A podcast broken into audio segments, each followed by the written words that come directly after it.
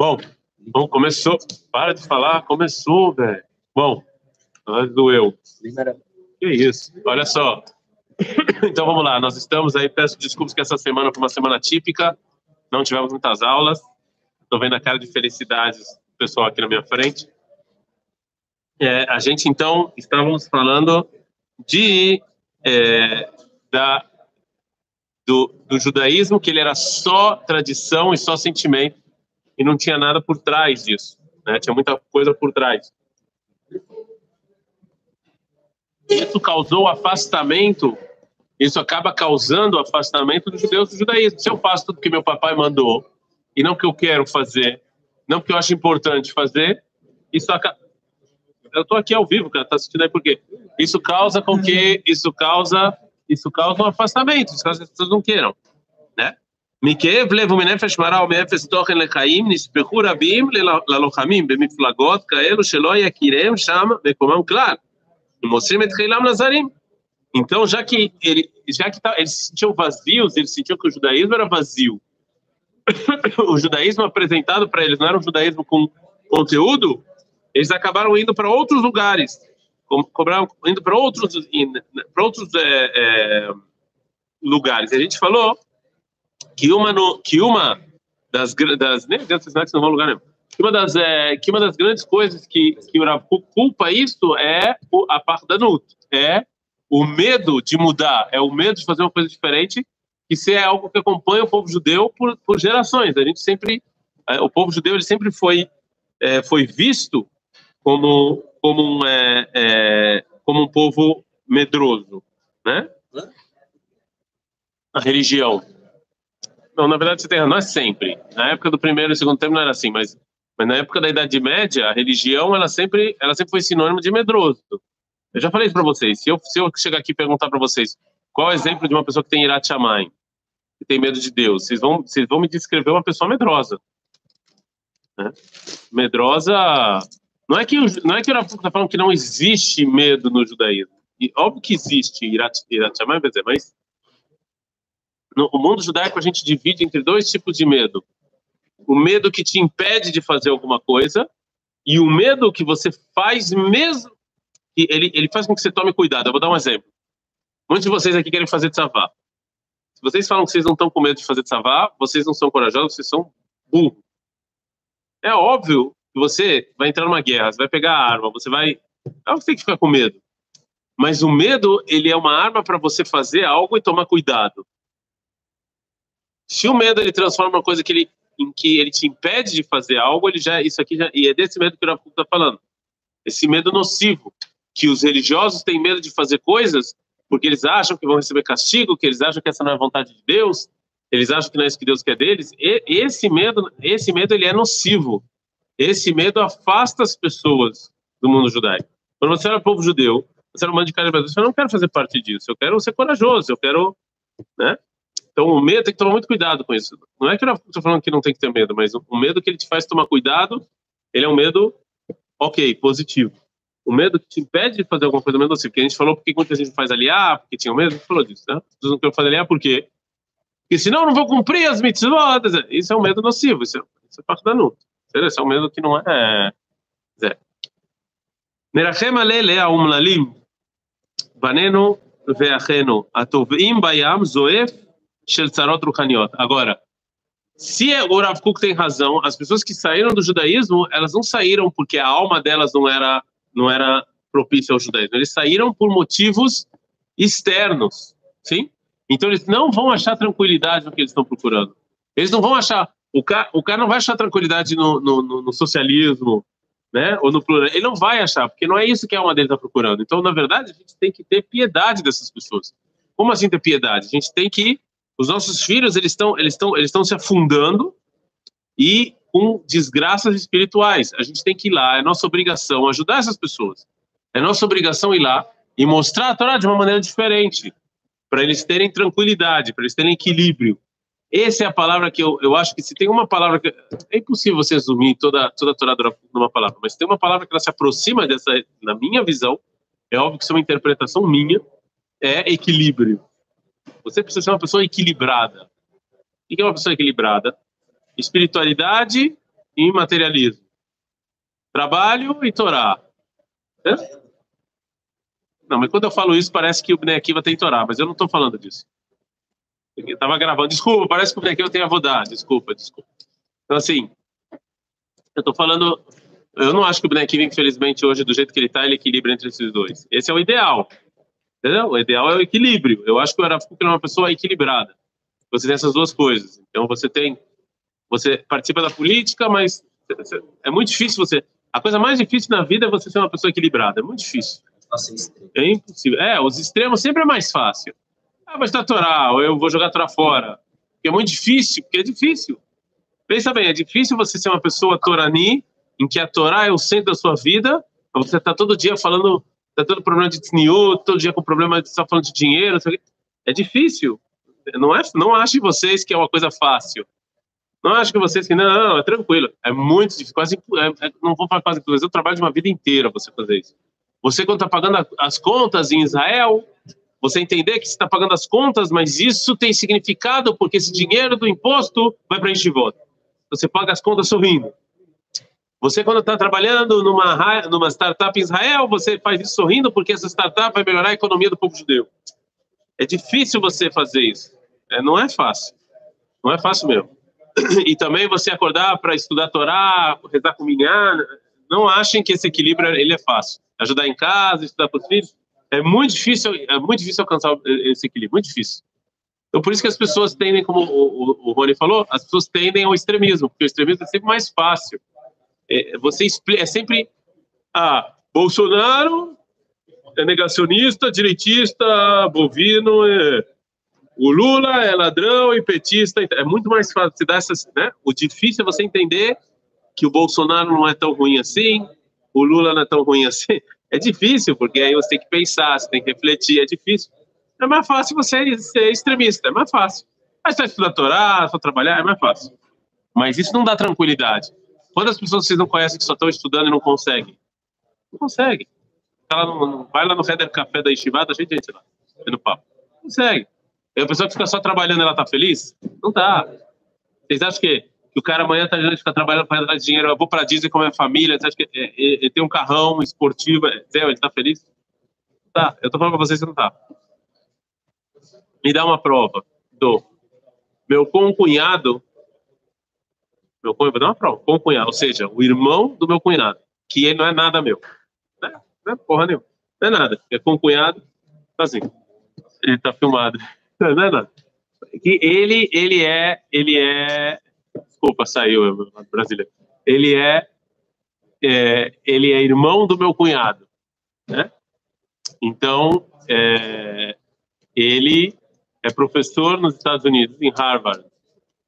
Ele escreveu, é, é, não, falando, não é nada meu. Se não acharem, pô, a família do cara é mais inteligente, não é nada meu.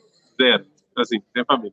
Então, assim, ele, é, ele, ele, ele tem um curso em Harvard na faculdade de, é, é, de business de Harvard.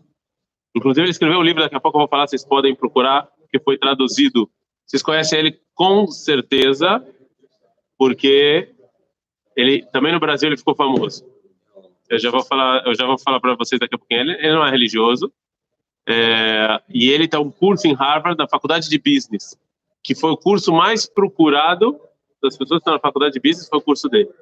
Aí vocês perguntam, ok, é, se eu perguntasse para você agora, fazer uma pausa, qual é o curso mais procurado da faculdade de business de Harvard? Que é a faculdade, né? Não é, não é, não é FFLF, não é, não é que, a, que todo mundo lá vai do, como é que é? FAAP, não é? é? é? Harvard. Qual é o curso mais procurado do business? Vocês iam falando, sei lá, uma coisa assim, metafísica, sei lá felicidade. Psicologia, ele é psicólogo e é o curso sobre felicidade. Os caras mais bem-sucedidos do mundo, eles querem entrar no curso que vai ensinar felicidade. O que isso mostra? Esquece agora. O nome dele é Ben Shahar. Vocês podem procurar? Ben Shahar. Ele escreveu um livro sobre isso, que foi traduzido em português. A Safra do Brasil lá, eu acho que ela é diretora do Beit Yaakov, amou ele e traz ele para o Brasil todo ano para dar lá palestra. é, ben, Tal Ben Shahar, o nome dele. Tal Ben Shahar. Ele é professor Harvard, vocês podem procurar no Google Tal Ben Shahar. Ele foi chamado, inclusive, para ser chefe aqui da, da faculdade de psicologia do, da IDC, só que no final ele, é, ele, ele ficou, em Harvard. É, não, ele veio por um tempo e ele é irmão do meu cunhado. Então eu conheci ele, a irmã da minha esposa, casada com o irmão dele. É, com, eu falei com o cunhado. Ele é meu cunhado, o irmão dele é meu cunhado, que é casado com a irmã da minha esposa, ok? Eu falei, a gente não é parente, mas eu, daí que eu conheço ele, entendeu? Os casamentos. Procurou?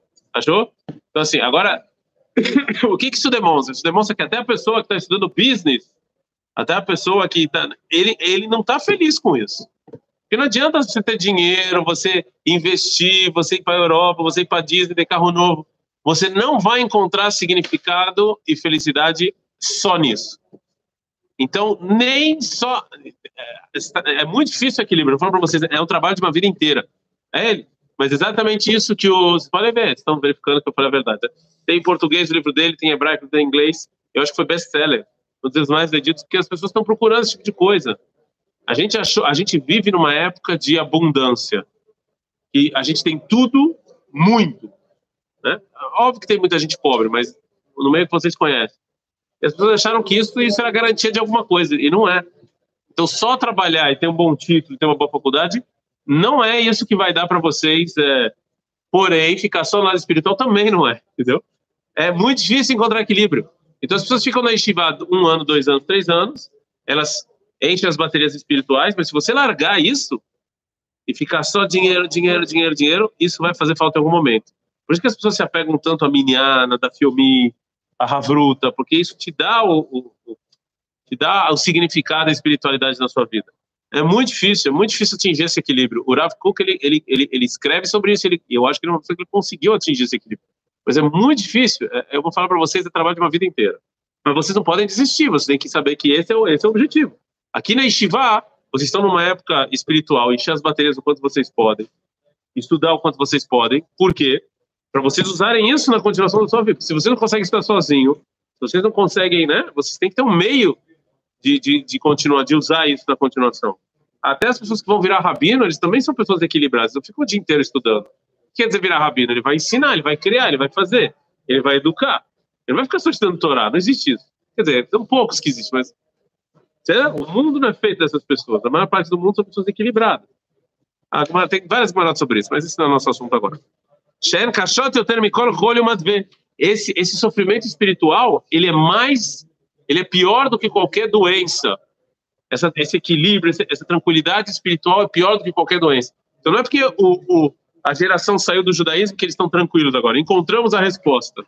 Né? Eu me lembro que o Rava, o Rava Mital, ele era meu Rosh ele, ele sempre contava essa história, que uma vez ele encontrou uma pessoa não religiosa estudou com ele, ou seja, era religioso, estudou na Yeshiva, não sei o quê, e largou tudo. Então aí ele estava conversando com o Shiva, ele estava lá, não sei, acho que era no supermercado, aí essa pessoa se aproximou do Rav Mital e falou, Rav, eu fui seu aluno na Yeshiva e tal, e ele viu que ele estava, falou, ah, é, falou, é. Ele falou, não, eu larguei tudo, eu tinha várias dúvidas, várias perguntas, e o judaísmo não me deu as respostas. Mital perguntou para ele, agora que você largou tudo, então agora está tudo claro na sua vida? Agora então você tem todas as respostas. Ou seja, Agora todas as suas dúvidas existenciais estão solucionadas porque você não, largou tudo. Então, não é garantia, é isso que eu estou falando. As pessoas saíram da religião porque estavam procurando outras coisas, mas elas não ficaram tranquilas. A doença espiritual continuou. E a prova é que as pessoas continuam buscando espiritualidade, elas continuam buscando. Qual o local que um monte de gente aqui em Israel viaja depois do exército? Por que, que eles vão para lá ver, ver gente pobre morrendo de fome? Porque lá tem espiritualidade. Estou vendo que as pessoas estão buscando isso. Elas continuam buscando esse tipo de coisa. Elas não ficam em tranquilidade. Não, está tranquilo aqui. Não fica. Né? Agora, a culpa é nossa. É isso que eu estou falando. O dedo inquisidor, né? ainda que essa é uma palavra infeliz, o dedo que você aponta o culpado é para gente, que a gente não apresentou a Torá de uma maneira bonita, clara e profunda. Se a gente tivesse feito isso, talvez não era tanta gente que ia sair. נושיט להם דברים טובים, דברים נחומים, מלאים שכל ומפיקים שקט ועומד. A gente tem que apresentar para eles uma Torá cheia de inteligência, cheia de tranquilidade, cheia de coragem. A nossa Torá é uma Torá corajosa. Não é uma Torá medrosa. É uma Torá que fala que tem que ir para Tzavá. É uma Torá que fala que tem que ser idealista. É uma Torá que fala que tem que ir lá brigar pela terra de Israel. De novo, tome cuidado. Dá para entender o que eu estou falando, porque muita gente é extremista. Também tem que tomar cuidado extremista e falar, né? Tem que tomar cuidado com o que eu estou falando aqui, porque, ah, então vamos lá, encher todo mundo de porrada. Não é isso que ele está falando. Mas a gente não tem que ter medo de, de defender o que é nosso. Não podemos ter medo. Entendeu? Ficar andando na rua, dá outra face, quem falou não, não é a nossa torada. Você tá na, um cara gosta de você, você continua andando. Não, não é isso. Nós somos corajosos. O cara bate em você lá, tu vai na polícia. Põe o cara na cadeia. Acabou. Não, não é, não é brincadeira aqui entendeu? Ele faz o que quer. É. Somos corajosos, entendeu?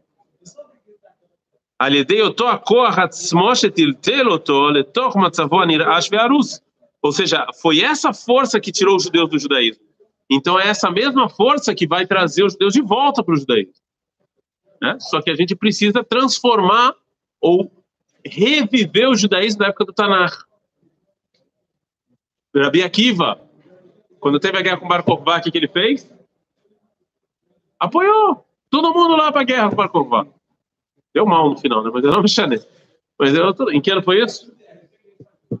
Tudo bem, 136. Coloca a voto. 136, meus parabéns. Quase. 136. Então ele falou: vamos embora, vamos guerrear. Esse é o judeu que a gente tem que. É, você pode ser um judeu que Deus se aproximar de Deus não só estudando, também no exército, também trabalhando, também fazendo outras coisas.